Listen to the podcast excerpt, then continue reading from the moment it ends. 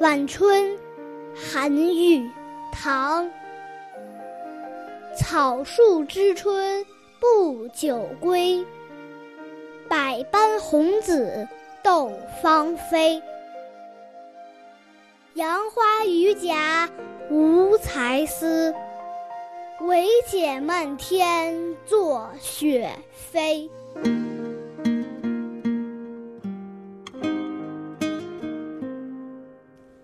草树木知道春天即将归去，都想留住春天的脚步，竞相争奇斗艳。就连那没有美丽容颜的杨花和榆钱也不甘寂寞，随风起舞，化作漫天飞雪。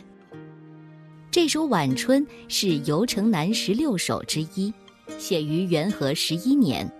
这时候，诗人韩愈已经年过半百了。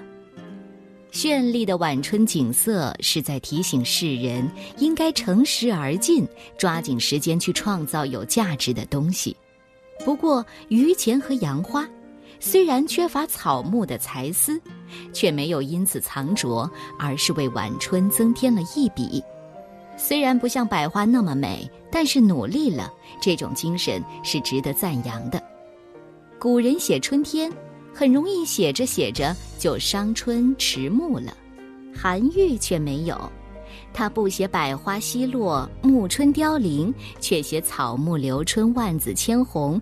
就连那本来低调的杨花榆钱也不甘示弱，化作雪花随风飞舞，加入留春的脚步。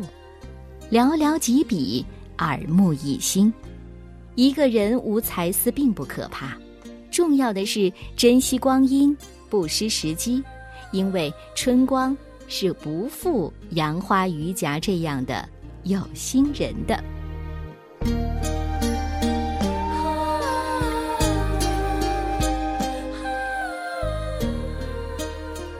草树知春不久归，百般红紫斗芳菲。